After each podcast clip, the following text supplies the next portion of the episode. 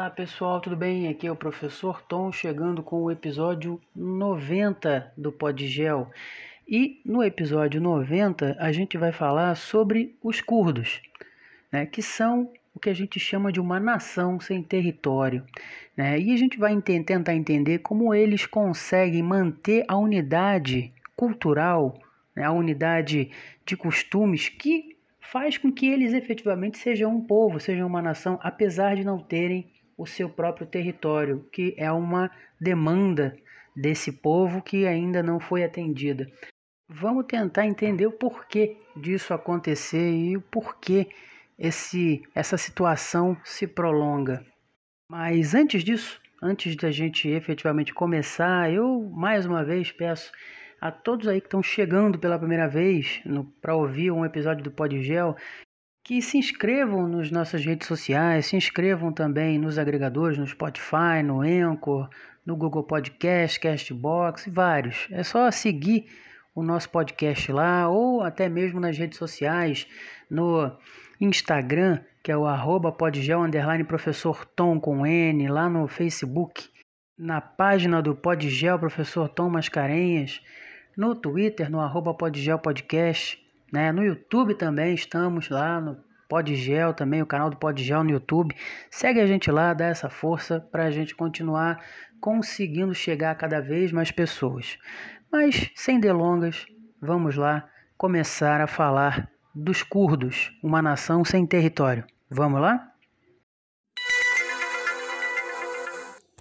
Bem, antes de qualquer coisa, é importante, já que a gente está falando de uma situação que a gente tem um povo e que não tem o seu território, né, é importante a gente falar né, o conceito de nação. E o que é nação? A nação né, é um termo utilizado para se referir a um grupo de pessoas ou habitantes que compartilha de uma mesma origem étnica, né, de um mesmo idioma e também de costumes ali relativamente homogêneos, né? semelhantes ali entre seus pares. Além disso, para se considerar efetivamente uma nação, é, é, preciso que haja ali um sentimento de pertencimento né, desse grupo. Né? Ou, é, ou seja, é preciso haver uma vontade por parte desses indivíduos né, de formarem efetivamente uma nação. Para sustentar o andamento da nação, né, do ponto de vista cultural, os cidadãos eles adotam os mesmos costumes ou semelhantes costumes, né, padrões morais e também ali é, uma religião que não pode, pode até não ser a mesma religião para todos, mas que seja predominante, além dos mesmos hábitos sociais. Né? E além disso, também algo que é fundamental é, há também a busca por uma coesão espacial geográfica, ou seja, por um território, né, para que os componentes dessa nação estejam dentro aí de um mesmo espaço geográfico. E aí a gente entra na nossa questão quando a gente vem falar do povo curdo, que é um povo, é uma nação que tem seus costumes, que tem a sua origem étnica né, básica, mas não tem o seu território. Os curdos eles formam uma etnia que é composta por cerca de 30 milhões de habitantes né, e são descendentes do reino mesopotâmico ou Medo-Persa e habitam ali uma região que é localizada em seis diferentes países: né, a Turquia, a Armênia, o Azerbaijão, o Iraque, o Irã e a Síria. Né, e, em geral, os curdos professam a religião islâmica e reivindicam ali a área em que ocupam nesses países para a criação de um estado chamado Kurdistão. Os curdos são a maior nação do mundo sem um estado nacional próprio. É, a maioria dos curdos são muçulmanos sunitas. E, segundo alguns relatos históricos, uh, o povo curdo habita essa região né, que toca em seis diferentes países e é denominada por eles de Kurdistão há mais ou menos 2.600 anos. No ano de 612 a.C., inclusive, eles teriam conquistado a cidade de Nínive, mas foram derrotados mais tarde pelo Império Persa no ano de 550 a.C. Tempos depois, aí possivelmente no século 7 depois de Cristo, os curdos converteram-se em massa ao islamismo e passaram a se guiar pelos valores e leis do Alcorão. Até a Segunda Guerra Mundial, os curdos eles habitavam áreas correspondentes ao que eram os impérios turco-otomano e persa, respectivamente. Atualmente, né, eles habitam os países sucessores ou herdeiros desses impérios, né, com destaque maior para o Iraque e para a Turquia, onde seus gritos por independência foram duramente reprimidos.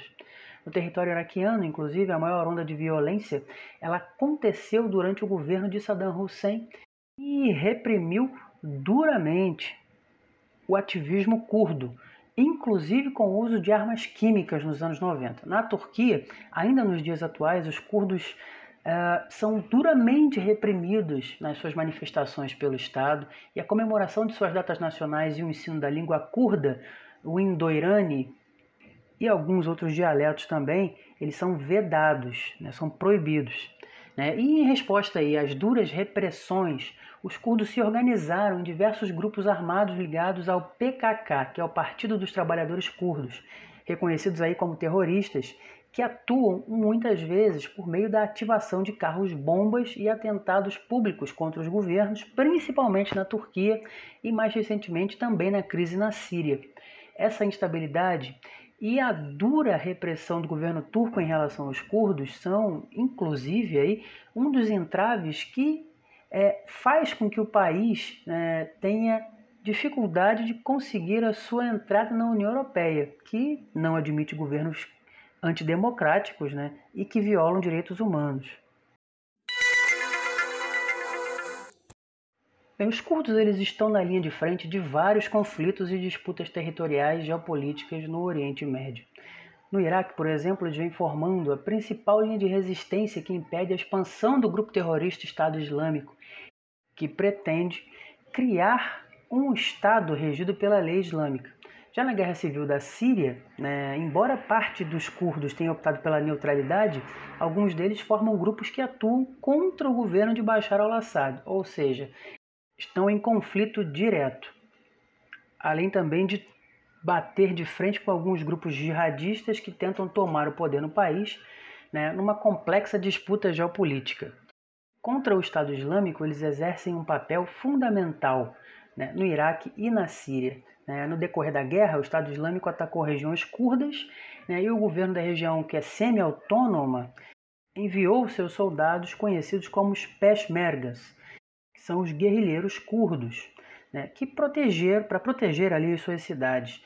Né. Com apoio das forças aliadas, os Peshmergas conseguiram conter o avanço do Estado Islâmico em seu território e retomar várias cidades. Parte desse exército curdo ele é composto por mulheres e as tropas femininas que lutam na frente de batalha aterrorizam o Estado Islâmico, pois os integrantes desse grupo extremista acreditam que se um soldado for morto por uma mulher, não poderá adentrar o paraíso. É importante a gente salientar que as mulheres aí sofreram terríveis atrocidades né, por parte do Estado Islâmico. Né? Elas foram sujeitas à tortura, a estupros e são tratadas pelos integrantes do Estado Islâmico como escravas sexuais. Os curdos eles têm sido grandes aliados na luta contra o Estado Islâmico e os Estados Unidos, inclusive, consideram um dos poucos parceiros eficazes na guerra civil que ocorre presentemente na Síria. Né? Já na Síria, né, eles, os curdos eles representam 10% da população e há décadas que os curdos sírios têm seus direitos negados e centenas de milhares deles tiveram cidadania negada, inclusive. Antes da guerra civil na Síria, a maioria dos curdos sírios vivia em cidades como Damasco e Alepo, ou em três enclaves ali ao norte do país. No início do conflito, né, os partidos políticos curdos evitavam se posicionar mas em 2012, as forças do governo deixaram o norte da Síria para se concentrar na luta contra os rebeldes em outras áreas do país. Os grupos curdos acabaram tomando controle de seus três enclaves é, no norte do país né, e passaram a combater o Estado Islâmico. Em janeiro de 14, os partidos curdos se reuniram para declarar a criação de um governo democrático autônomo. É, a liderança curda, inclusive, ela declarou que não estava buscando independência da Síria, mas sim uma administração local dentro da federação. E para os curdos, qualquer acordo de paz que ocorrer na Síria deve incluir ali a garantia de direitos e de autonomia a, esses, a essa parte dos curdos que vive ali no território sírio. No Iraque, né, os curdos eles representam cerca de 18% da população, né, sendo que a maioria dos curdos de orientação sunita, que é menos radical, né, que compõe 17% da população do Iraque. E os xiitas, curdos xiitas, é, eles compõem apenas 1% da população. E, historicamente, no Iraque, né, os curdos sofreram muitos abusos né, pelas mãos do, do Saddam e também pelas mãos do Estado Islâmico, mas a atuação do exército curdo né, nos conflitos, né, tanto contra Saddam quanto contra o Estado Islâmico, né, fizeram com que eles conseguissem, de alguma forma, uma relativa autonomia na região norte do Iraque. Né, mas, é claro, ainda muito distante da tão sonhada independência e da constituição inicial de seu território. Né. Depois que o Estado Islâmico capturou uma grande parte do norte do Iraque, né, em 2014, a liderança curda enviou os Peshmergas para lutar e libertar as áreas curdas. E na Turquia, o governo turco lançou aí uma guerra ao terrorismo, né, especialmente também contra o Partido Trabalhista do Kurdistão, o PKK, né, e contra o Estado Islâmico. Né. Mas o PKK ele constitui uma força curda que tem sido eficaz e de importância muito grande na luta contra o Estado Islâmico. Então, o exército turco bombardeou milhares de pessoas no sudeste da Turquia e em campos do PKK no norte do Iraque e no norte da Síria. O PKK é o maior aliado do Ocidente na luta contra o Estado Islâmico. Né? As Nações Unidas, os Estados Unidos e a União Europeia têm pedido para a Turquia cessar os bombardeios contra os curdos, sem sucesso por enquanto.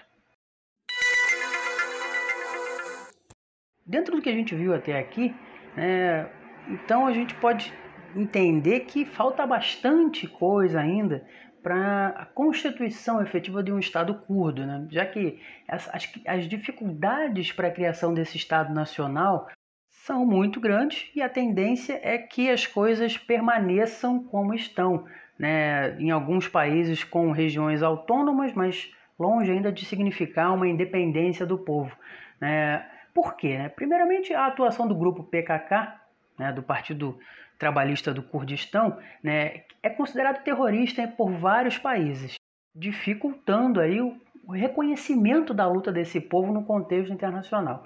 Em segundo lugar, também a gente pode falar que o território reivindicado, além de fazer parte de seis países, o que dificulta demais, né, demanda uma, um nível de negociação muito complexo, contém também uma série de recursos naturais e nascentes de águas. A gente já viu em outros momentos do Podgel que a água é um problema, né, a escassez de água é um problema nessa região do planeta, né, no Oriente Médio. E isso, é claro, gera uma resistência dos países, né, que teriam, que perderiam partes aí dos seus territórios. E também, né, não dá para deixar de dizer, né, a questão da falta de influência política dos curdos e o desinteresse das potências ocidentais né, que acabam colocando essa luta curda em um plano secundário na geopolítica do Oriente Médio. Os curdos atualmente eles se fazem representar no novo parlamento iraquiano juntamente com sunitas e xiitas. A comunidade internacional ela reluta em apoiar uma fundação de um Estado Nacional Independente curdo, já que isso poderia causar ainda mais instabilidade numa região do mundo que já é muito turbulenta. É claro que a, a emergência aí de um país curdo afetaria outros países do Oriente Médio, como a Turquia, que é considerada aí um importante aliado dos países né, do Ocidente e dos Estados Unidos. Pois bem, então, pessoal, chegamos ao final de mais um episódio, episódio 90 do Podgel, contagem regressiva para o centésimo. Eu espero que vocês tenham conseguido aí é, conhecer um pouco mais dessa questão, que é uma questão bastante complexa. A gente pode voltar em outro momento. Quem de repente quiser saber um pouco mais, né, quiser que eu aborde aqui no Podgel, entre em contato aí pelas redes, né, pelo Instagram, que é o arroba podgel, underline professor Tom com N, né? Entra em contato lá com a gente, ou pela pela página do Facebook lá do Podgel, que é o Podgel Professor Tom Mascarenhas, né, também, ou pelo Twitter, né, o arroba Podgel Podcast, ou pode mandar também por todos os canais, tá? Entre em contato com a gente para a gente continuar né, fazendo isso aqui acontecer. E também, né, para quem puder, para quem quiser, né, apoie o Podgel e veja as recompensas de, desse apoio. Para que, que serve esse apoio? Para ajudar o Podgel a buscar novos objetivos. A gente tem várias ideias que, para botar em prática, precisa da, do apoio de vocês. Quem quiser apoiar, entra no apoia.c barra podgel. Eu vou deixar também, sempre deixo né, o link na descrição do episódio. Então, pessoal, eu espero mesmo que tenha né, ajudado vocês aí mais esse tema do Podgel. Estamos aí chegando no centésimo, até o fim do ano chegamos no centésimo episódio. Eu espero que a gente consiga levar esse projeto por muito e muito tempo. E eu espero chegar no centésimo, que está chegando, espero chegar no do centésimo, no milésimo, e eu espero que a gente consiga andar e ir embora bastante tempo com essa ideia e com o apoio e audiência de vocês, compartilhando, mostrando para outras pessoas. Se gostou, curte, compartilha, ok, pessoal? Então, vou ficando por aqui. Um abraço em todos e aguardo vocês no próximo episódio.